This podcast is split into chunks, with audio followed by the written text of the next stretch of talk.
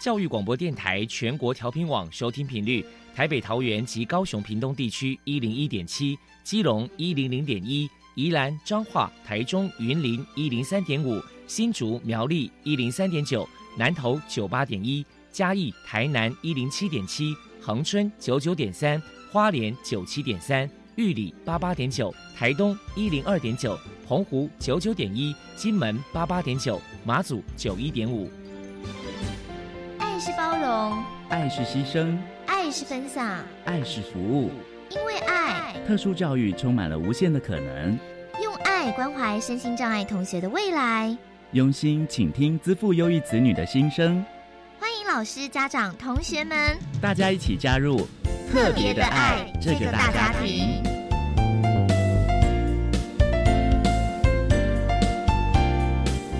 本节目由教育部学生事务及特殊教育司指导，国立教育广播电台监制，欢迎收听。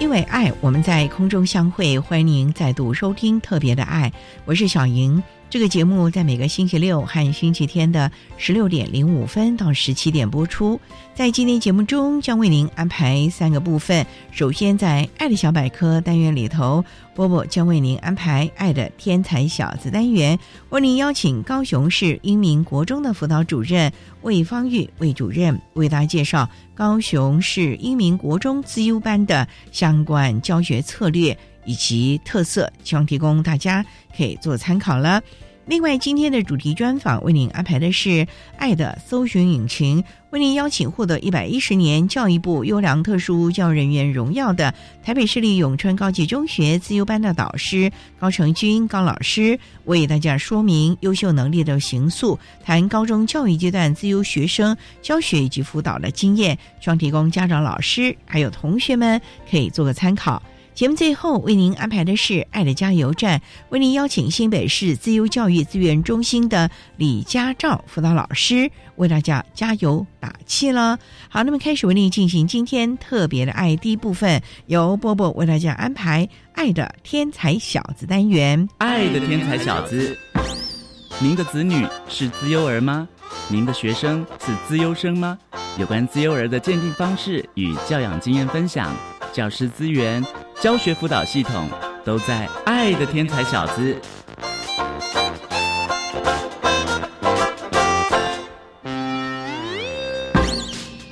Hello，大家好，我是 Bobo，欢迎收听《爱的天才小子》。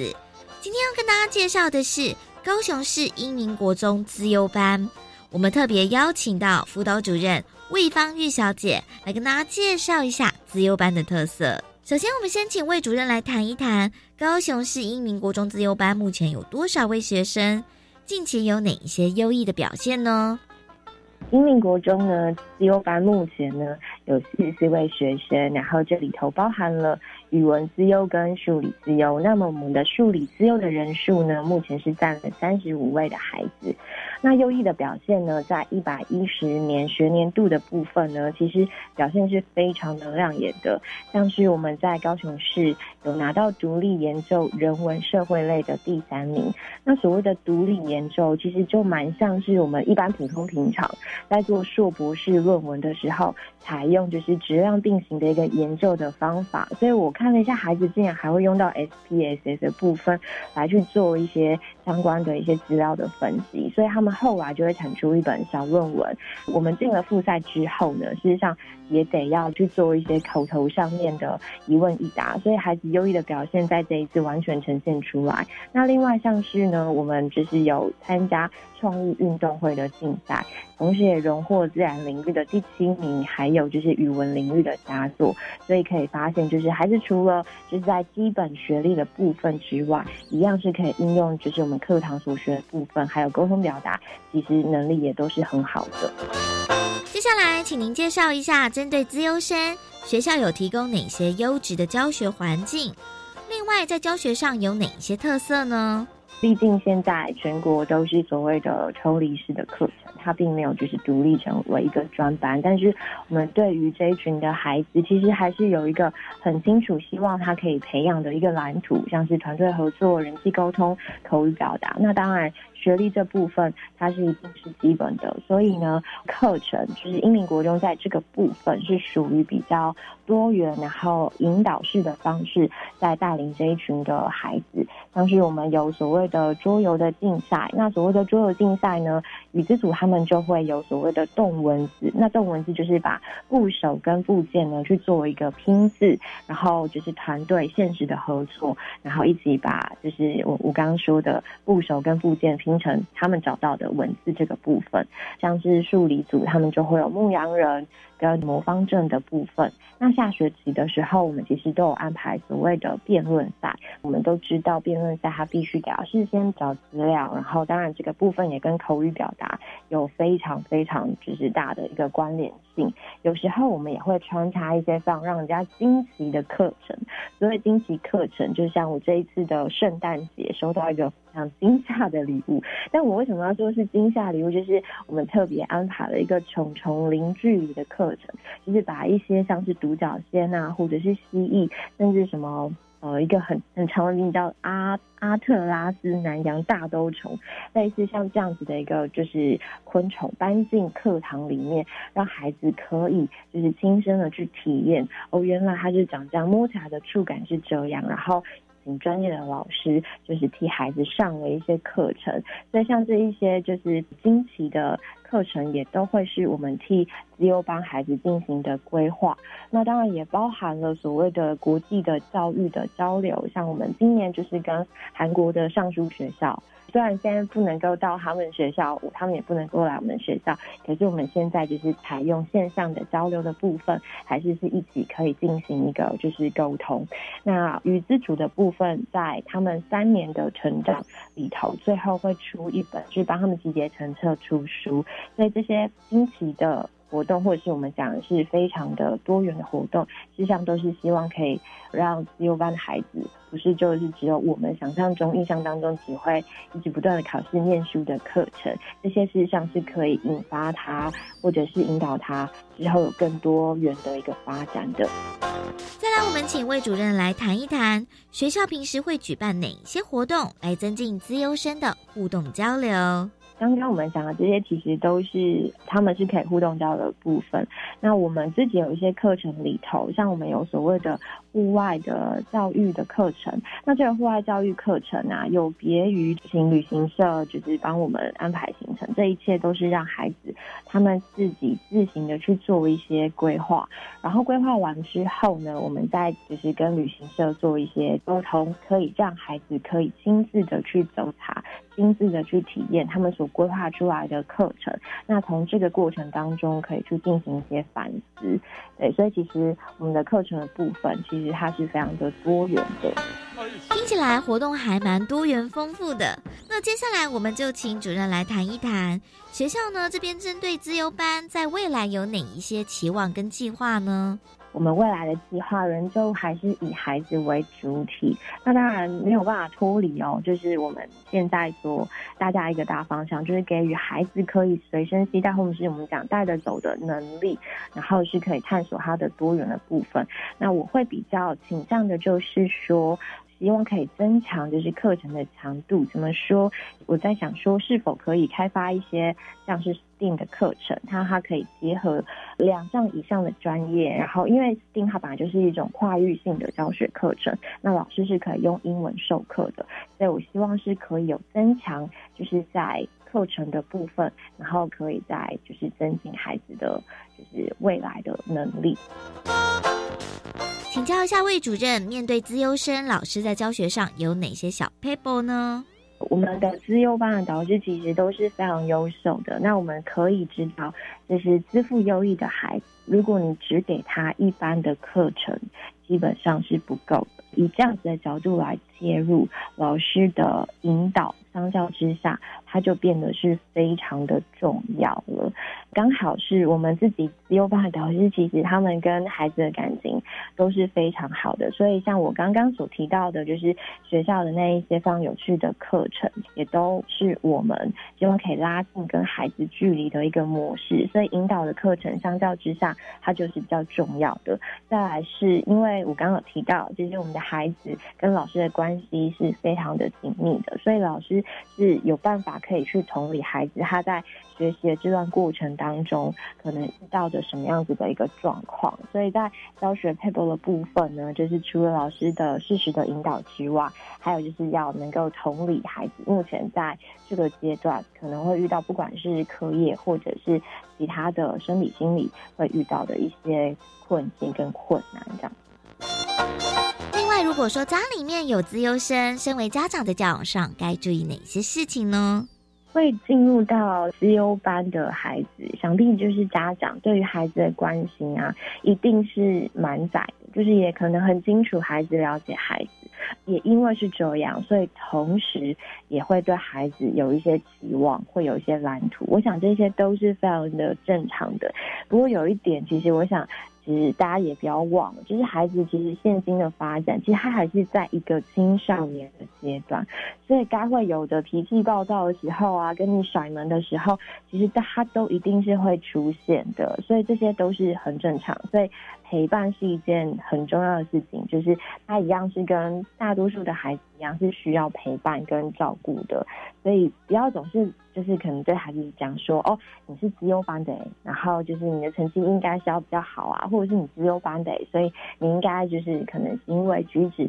都要就是优于其他的人。那如果就是总是用这个部分来去框架他的话，就是等于。就是在孩子的身上贴了一个标签，但是何不把我们就是换个角度想一下，就是当我们把孩子这样的标签撕下来之后，也许他可以走的路实上是更宽广的。所以不要把孩子就是框架在哦，他就是只有孩子，然后他只能够有所谓的你想象中优异的表现，就是适时度的，就是解除这些框架或者是撕掉标签，或许会有更多宽广的，就是未来的走向。最后，您还有什么样的话想要传达的呢？最后，其实跟大家讲的是，英民国中的自由班啊，就是孩子跟老师还有家长，其实感情是非常融洽，也非常的紧密的。那导师事实上对于整个孩子的，就是照顾。还有学习的态度，以及就是他整个的成长的过程，其实是完全的能够同理，然后也能够就是一直陪伴着孩子的。那往后就是英明国中，其实还是会持续的努力的，就是让孩子可以找到属于独特的自己。非常谢谢高雄市英明国中的辅导主任魏芳玉小姐接受我们的访问。现在我们就把节目现场交还给主持人小莹。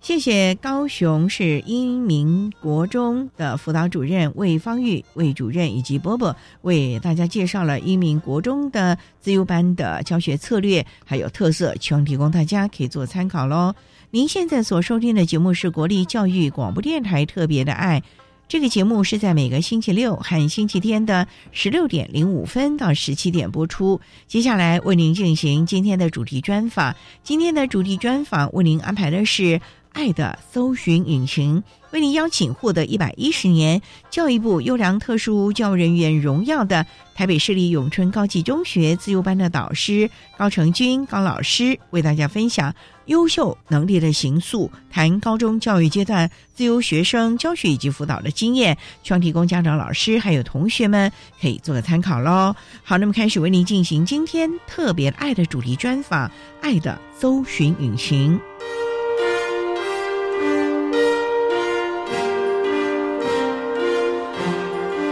爱的搜寻引擎。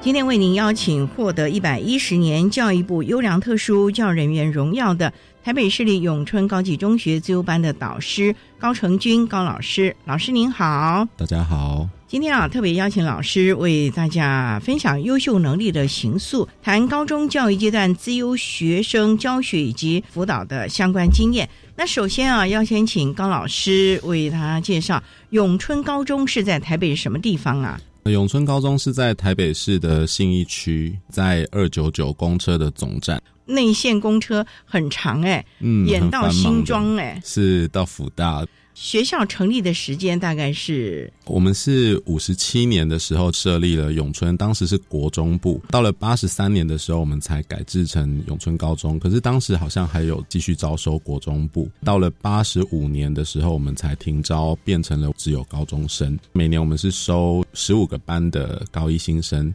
那我们数理自由班的是九十四年先成立了数学自由班，到九六年才改制成数理自由班。那这个数理自优班是独立一班呢，还是在一般班级上课外加或者是抽离呢？高中的自优班，不管是数理自优班或者是语文自优班，都是集中式成班。这跟国中比较不一样，国中它是抽离式的上课方式。那目前我们的自优生有多少位啊？全校是将近一千六百名自优生的，三个年级加起来总共是五十位。那他们是经过什么样的管道鉴定的呢？自由班在高中的鉴定方式跟国中、国小还是有一点不同，主要就是我们是数理自由班嘛，也就是我们是学术性向的自由班。那我们都是要等到他入学，也就是他确定是永春高中的学生了以后，他才决定他要不要报名数理自由班。我们是在七月份的时候报名，也就是他在入学报到永春高中之后，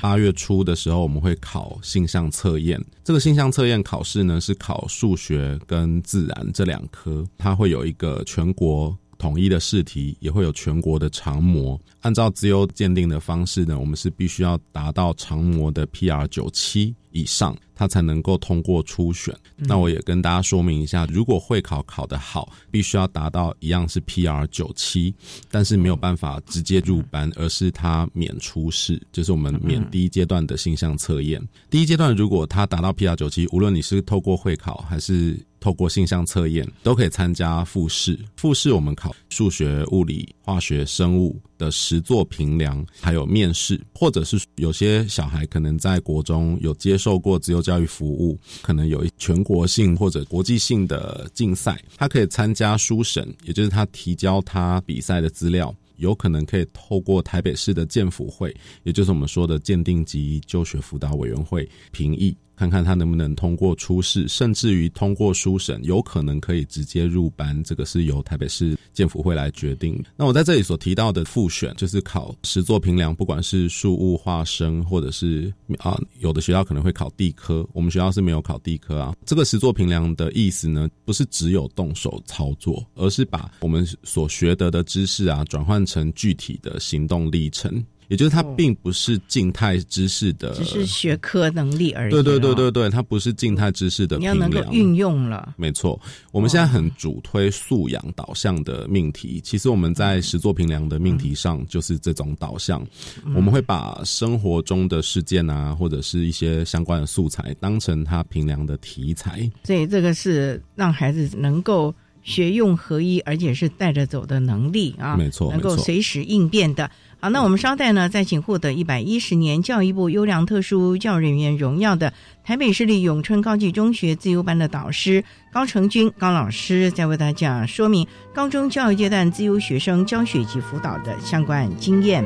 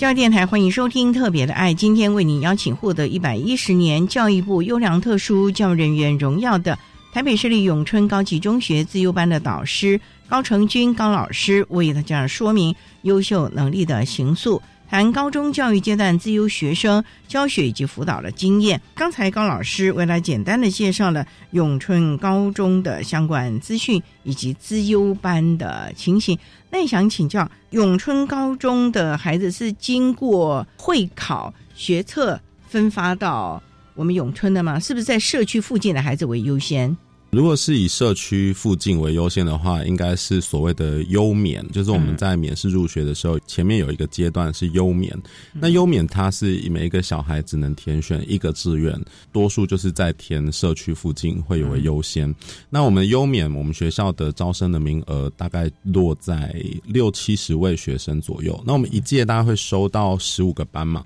所以一届大概收五百多位学生。换句话讲，差不多有十趴多一点点是靠优。免进来，其他大部分将近九成的学生都是透过教育会考的统一分发进来的，所以学生应该是遍布在大台北地区喽。是我们甚至还有基隆来的学生，所以我们自优班的学生也是遍布大台北地区喽。对我们自优班的学生，我目前教过最远的，包含基隆或者是深坑。所以幅员还蛮广阔的，没错。那想请教高老师，您从事教育工作大概多久了？如果是只论在学校教书的话，我今年是第十七年。之前还有吗？之前有在补习班任教过的经验，那我在补习班待了七年的时间。为什么又转到了公立学校？一般来说，补习班好像收入比较高哎。我在补习班的经验其实也很特别，就是我自己在学生的时候认识了几位在补习班的几个名师，好，包含徐伟老师啦、陈立老师，他们当时都还蛮给我机会，在我还是学生的时候，就给我从客服讲师开始做起。那后来我也有如愿的能够上台教书，其实，在那段时间也是培养我很多教学技巧的。但是在补习班教书，我觉得自己遇到蛮大的。困难吗？是说，我觉得是缺点了，就是我们没有办法跟学生建立关系。主要就是你上了课，下课就结束就离开，学生问问题也不会问你，学生问问题会问你配的任辅老师或者是解题老师。所以其实我每次上课结束的时候，我都只记得坐在第一排的人穿的可能是卡其色的服装啊，第二排可能是黑色的裙子、白色的衬衫，这类似像这样，我都不会知道哪一个人是谁。进学校就完全可以改变这件事情，我可以陪着学生成长，可以看到学生的进步等等。我觉得这差很多。你是主修教育的吗？我是数学系毕业，数研所毕业，担任了资优班的导师，感觉如何啊？其实我一开始的教职并不是从永春高中开始，我进学校的一开头是在蓝雅国中服务。我在蓝雅国中也接触，应该说认识到了什么是自由教育。因为我自己小时候其实是自由鉴定过的学生，我小时候念的是现在的台北市立大学的附设实验国民小学。当时我自己也搞不清楚什么是自由教育，只知道自己在数学课的时候都不用待在教室。我在国中的时候念大直国中。当时就没有自由教育服务的机会。嗯，其实我长大了以后才回头去想，再加上我当时在莱雅国中服务，接触到自由教育的时候，我才发现，其实我当时那样子的历程有点可惜。那我自己接触了莱雅国中的自由生之后，我觉得。或许我会有一点机会可以去了解，回头去想一想我自己小时候的学习历程，我可能可以帮助这些孩子在学习的过程中有点帮忙。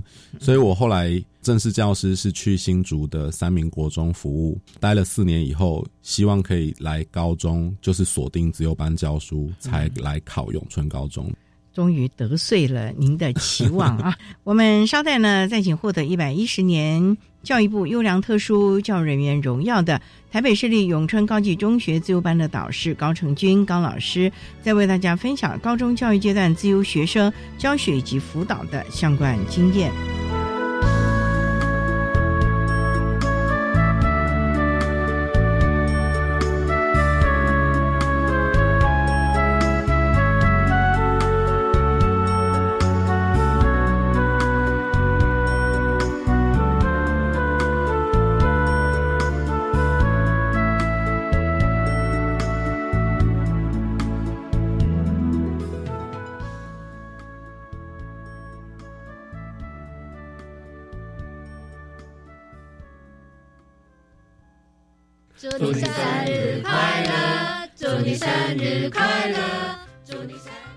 人过生日是家庭中的重要仪式。教育电台三月二十九日要过生日喽，邀请所有听众朋友一起开心庆祝。彰化分台每周五早上十点零五分到十一点，云婷的乐活家庭人物志节目，和大家一起分享家庭中的酸甜苦辣，也祝福教育电台六十二岁生日快乐。我已经五十五岁了，我想要学习有关面对老年的生活规划，学习之后还能回馈社会。有这样的想法很好。现在乐龄学习遍布全国，各乡镇、市区、公所、学校、民间团体等组织都规划很多适合长者学习的课程。太棒了！我们一起来参加乐龄五五的学习行列。好，现在就上教育部乐龄学习网看看有哪些精彩的课程。以上广告是由教育部提供。大家好，我是林柏宏。三百二十一元可以做什么？可以提供一个工作机会，让心智障碍者有融入社会的契机，给早疗孩子好好长大的希望。我是林柏宏。三月二十一，国际唐氏症日即将到来，邀请您与我一同捐款三二一，支持唐氏症基金会，给予这些孩子成长、工作的机会。请上唐氏症基金会官网或拨打零二二二七八九八八八。管那么的水，落嘎西木啊！大家好，我们是欧开合唱团。您现在收听的是教育电台。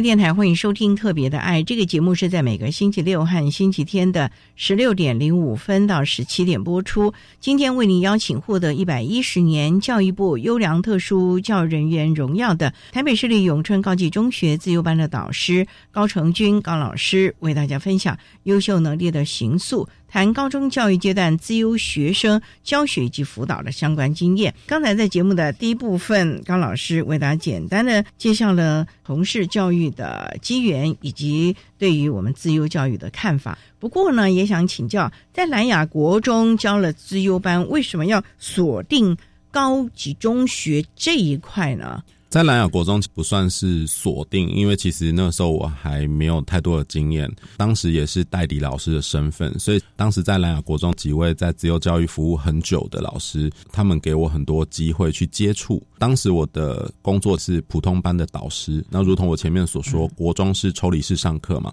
所以其实我也没有担任抽离式上课的那一位老师，只是单纯是在于我的导师班有七位的学生通过自由鉴定的，当时在那一届也是。是比较多的学生在我的班有自由生，所以我有这样子的机会可以了解他们在加深加广课程是怎么样去设计啊，或者是以科展、独立研究这两个方面怎么样去培养。那后来我去新竹三民国中，其实我也有主导。关于资优的相关社团，因为三民国中并没有设立资优班。我自己一方面想要回台北教书，我是台北人嘛；二方面我是非常想要往高中教。主要原因是因为国高中的课程准备上，我自己还是觉得高中的挑战性是比较高。在国中也待得久嘛，所以就希望可以改变一下。永春高中之前呢，为了要教资优班，其实我有去。自费进修台师大开设的资付优异教育学分班，这个是利用了两年周末的时间去进修，取得这个资付优异教师的资格。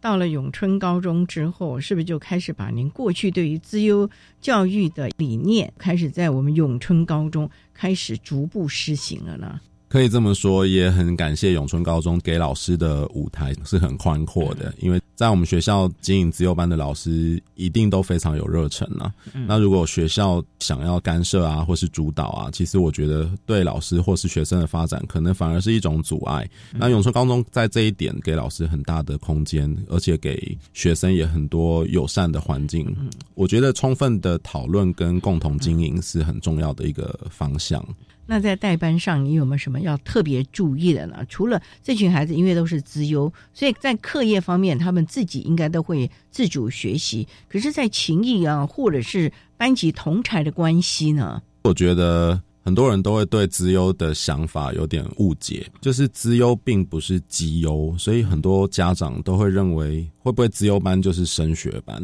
或者是会对学生有一些成绩上的错误期待。其实包含老师也会这样。我们在学生成绩的辅导上，其实也不是学生都能够自主学习，因为其实永春高中非常特别，是台北市九间有自由班的高中里面入学分数相对比较低一些的，所以学生进来的会考成绩啊，非常有可能并不是全才的学生，他可能是数学或者是自然的偏才，就是单科独强。我打个比方，如果说会考的五科总分包含作文进来永春的分数，假设是二十二点六好了，二十二点六会考如果考 A 加加是七分的意思，他可能数学考 A 加加。其他四科加起来的总分是不是就只剩下十五点六？这样其他四科的平均来讲，并不是很优秀的。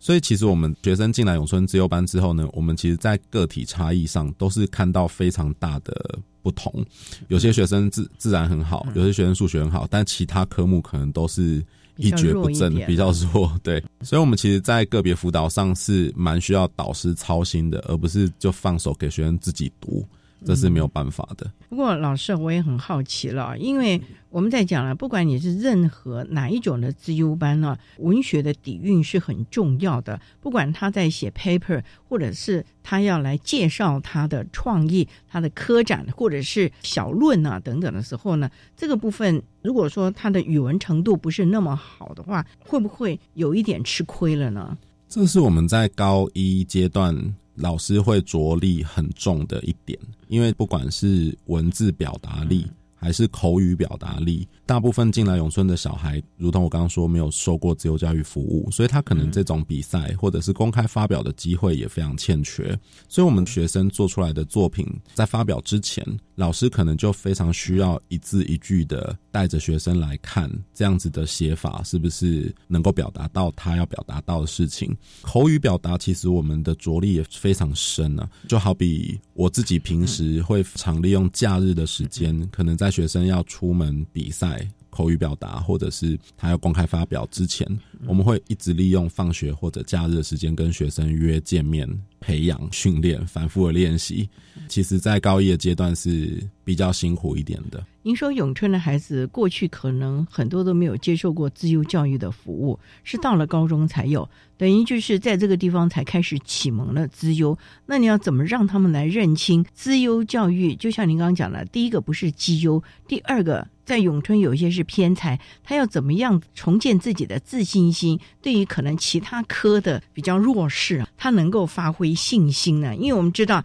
其实目前升学考试。还是要偏重每一科的，你就算能够加成，它仍然是有这个比例的。没错，所以在大环境下，如果是这样子的升学机制，对偏才的小孩是非常不利的。以我个人来讲，我从小就是数学算是独强的一个小孩，但是我的年代要考联考嘛，所以我可能国文很差，或者是哪一科很差。我的联考成绩总分一定不会太理想。我想现在的小孩在大环境下其实也类似，只是可能稍微有点改善了。那我自己是觉得，从一百零四年开始，有一个升学管道是我觉得对于不管是科学班或者是资优班的学生，相对来说比较友善的管道，就是特殊选材。特殊选材这个管道，有些学校可能还是要看在校的成绩。但是他不用考学测，他是在学测之前，也就是我们现在最近就是在忙这个事情。特殊选材他看的每个学校当然不一样，但绝大多数呢看的是你有没有在高中针对那一学系的专业科目有一些琢磨，或者是深入的研究跟学习。我想这样子的升学管道，就像我们班的学生可能数学特别的好，别科都不好嘛，他可能在高中这两年多的历程都有在大学学习一些数学的增能课程啊，或者是他有参加一些人才培育计划，增能他的数学能力，他在特殊选材上面就会被看见。所以这也是另外一种非常棒的管道了。好，我们稍待再请获得一百一十年教育部优良特殊教育人员荣耀的台北市立永春高级中学自由班的导师高成军高老师，再为大家说明高中教育阶段自由学生教学以及辅导的相关经验。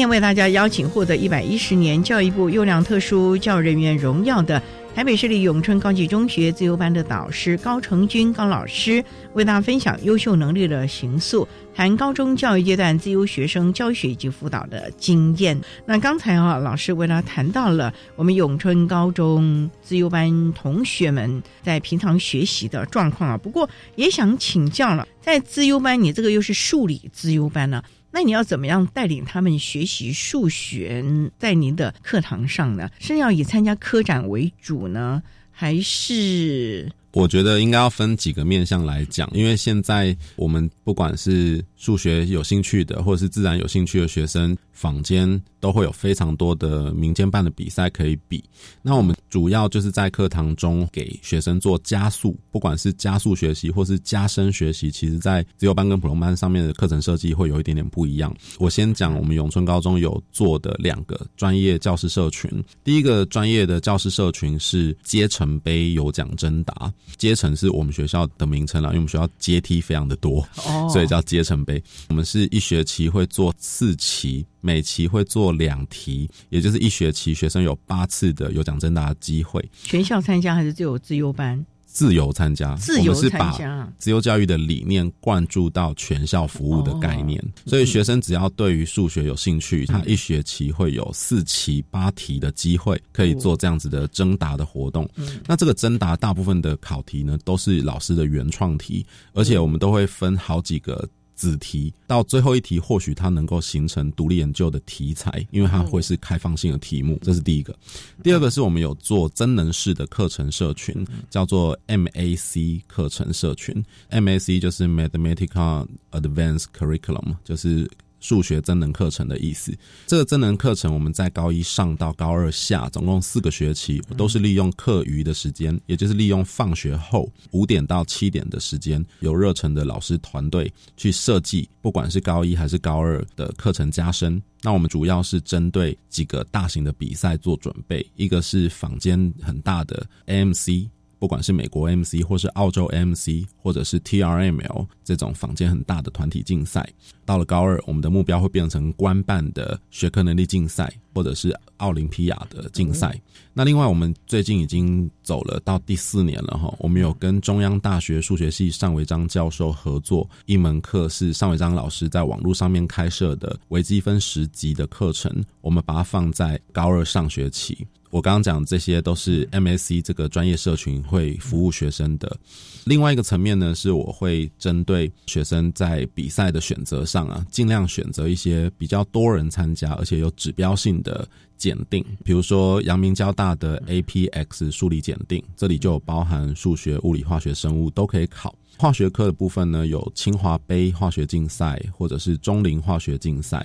如果是资讯科，就会建议学生都去考 Bebras 的运算思维挑战赛。物理有物理探究实作竞赛，各科也包含地理啊、经济啊，也都有各科的奥林匹亚可以去做准备。那自主学习，我也想要特别推广一下，就是我们自由班的官网，各位可以搜寻一下 YCSH Gifted，就 G I F T E D Class C L A S S Y C S H Gifted Class，我是写在 Blogspot 上面。自由班官网其实有收集不少关于自主学习的相关的管道，放置了一些平台的超连结。刚刚有提到特殊选材，现在有非常多的人才培育计划课程，包含网课。有些人才培育计划课程是需要考试的，比如说台大物理的人才培育计划，或者是清大数学、化学、物理、生命科学的人才培育计划。甚至于是中研院的生命科学人才培育计划，这些都是需要考试，那是教育部补助的一些课程，他们的课程都非常优。如果有办法让学生在这些平台上面通过考试资格，获得修课资格的话，其实是非常建议的。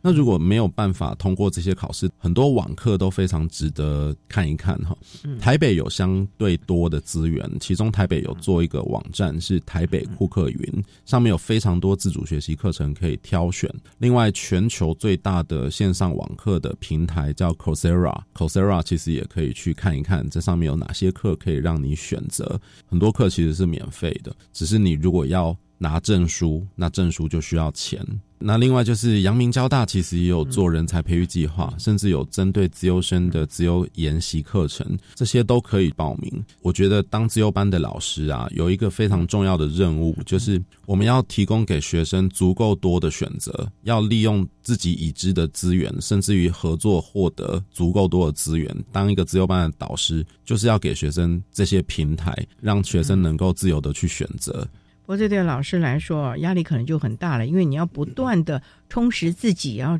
找很多的资源来协助孩子们学习。那我们稍待要再请获得一百一十年教育部优良特殊教育人员荣耀的台北市立永春高级中学自由班的导师高成军高老师，再为大家说明如何寻找相关的资源，提供给孩子们喽。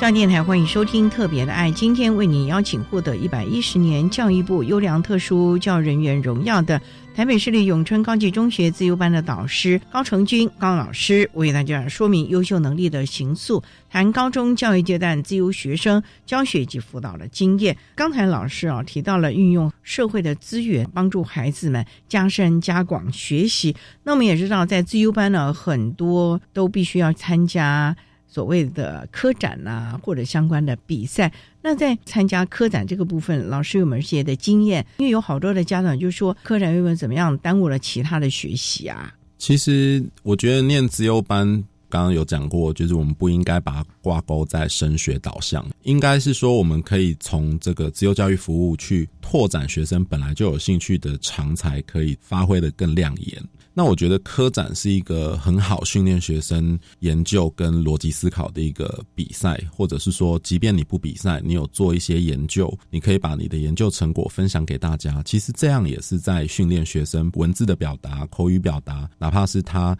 分享给别人在台上的自信心，都是一个很好的建立过程。那我们在科展的培养上啊，不管是任何一间高中的自由班，都会分组，也就是他会透过一段时间，maybe 是一学期或者是更短，去做一点兴趣的探索。其实大部分的学生进自由班之前，都已经知道自己要的是什么了。应该说强科是什么，学生是清楚的。那我们让学生做分组，就是分未来他要研究的领域是。数学还是资讯还是化学？我们班是只有这三组啦，但很多学校或者不同的界别，它会有物理啊、地科啊、生物啊这些选择。我觉得每个学校的资源或者老师的指导方式也都不太一样。我就以我自己这一届来说。我们的化学组呢是有跟台大的化工系实验室合作，所以如果选择化学组的，在我这一届，我们就可以在每周四的专题研究课程的时间，直接离校去台大化工实验室，接触到大学的实验室的设备跟器材，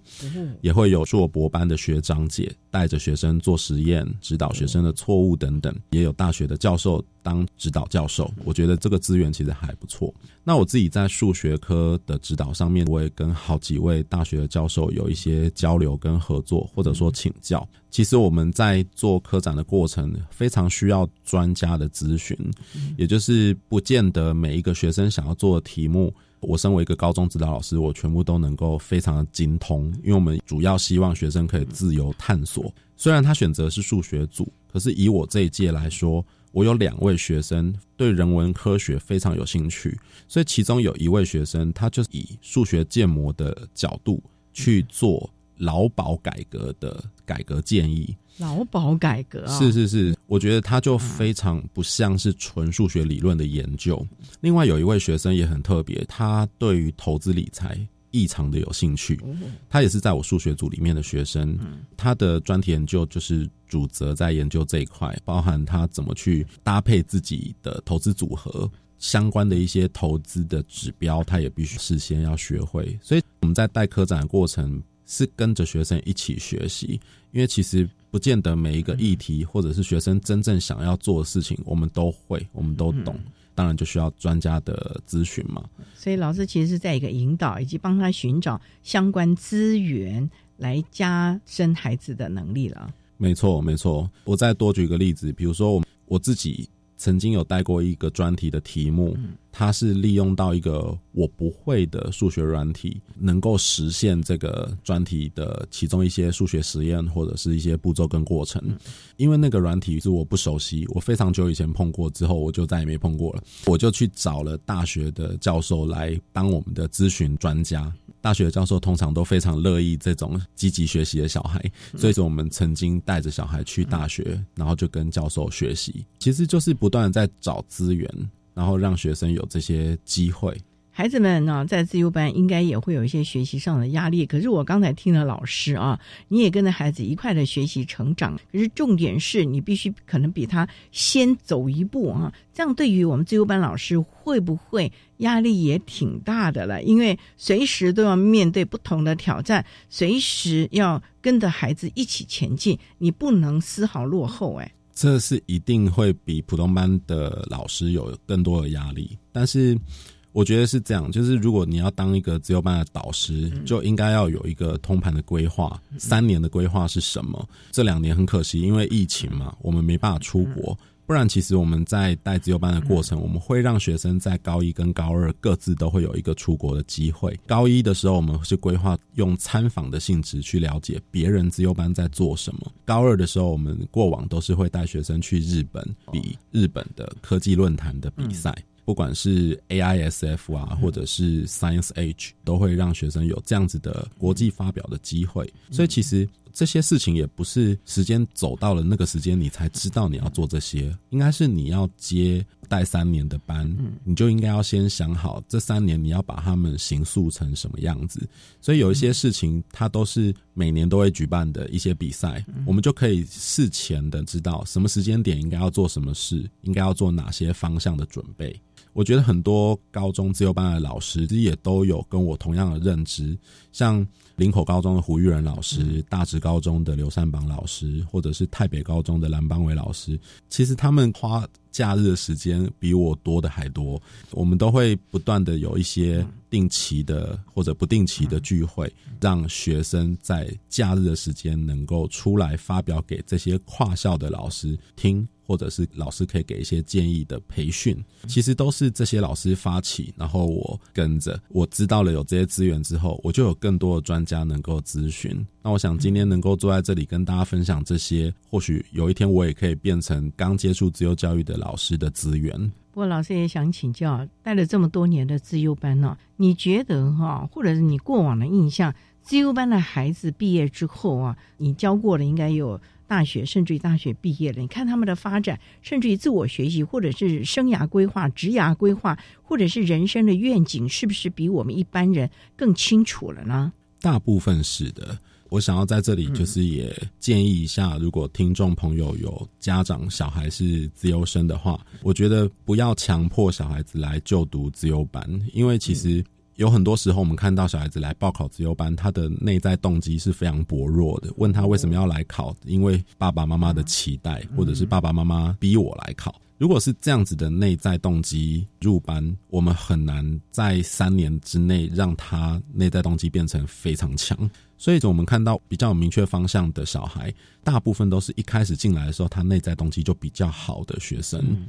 比例上是比较高啦，因为我们在当年的训练过程，其实有让学生去针对他有兴趣的那一个科目做钻研，所以其实学生在选系上也会比较容易辅导。因为大部分的高中老师在高三的时候升学辅导会非常痛苦，因为学生可能考完学测才来问老师：“老师，我分数就到这了，那我应该要念哪？”我觉得自由班老师可以比较放宽心，因为学生不会问你这些问题。他不会等到分数有了，他才会问你他要念什么。他现在就可以告诉你他要念的是哪一个大方向。比如说数学很好，他不一定会念数学系，可是他一定会想要念跟数学有高度应用的系，可能是通讯工程啊、电机工程啊、资讯工程啊，都有可能是数学好的孩子有可能会去念的。嗯，我觉得在辅导上，我们可以比较放宽心之外呢，他未来在大学的发展，不管是就业还是大学学习。应该会比普通班毕业的学生来的更容易聚焦一些。嗯，所以呢，其实了解自己的性向、能力以及。兴趣啊，这才是我们在教育当中非常重要的。也希望孩子们能够及早知道自己想要什么，能做什么了啊！好，那今天呢，我们也非常的谢谢获得一百一十年教育部优良特殊教育人员荣耀的台北市立永春高级中学自由班的导师高成军高老师，为他分享了高中教育阶段自由学生教学及辅导的经验。非常谢谢你，高老师。谢谢。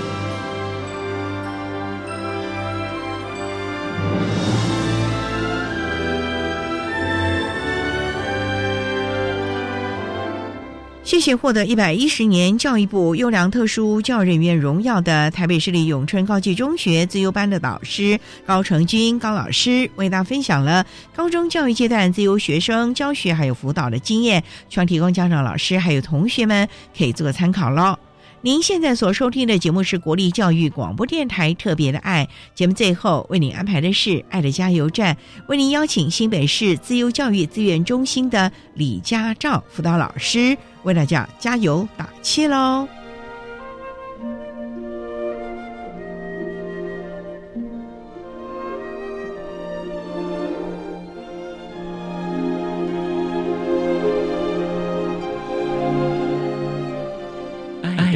加油站。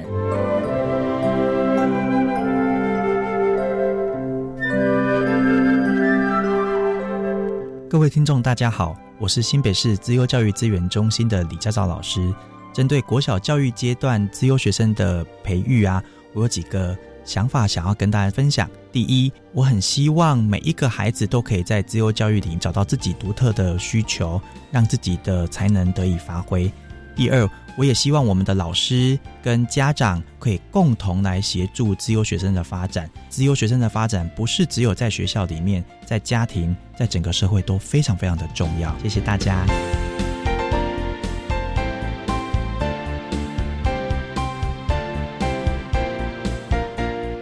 今天节目就为您进行到这了，感谢您的收听。在下个星期节目中，为您邀请台北市立文山特殊教育学校校友家长协会附设小作所的督导陈永琪陈督导，为大家说明学习进入职场的能力，谈声音障碍学生职业养成还有训练的经验，希望提供家长老师可以做参考喽。感谢您的收听，也欢迎您在下个星期六十六点零五分再度收听。特别的爱，我们下周见了，拜拜。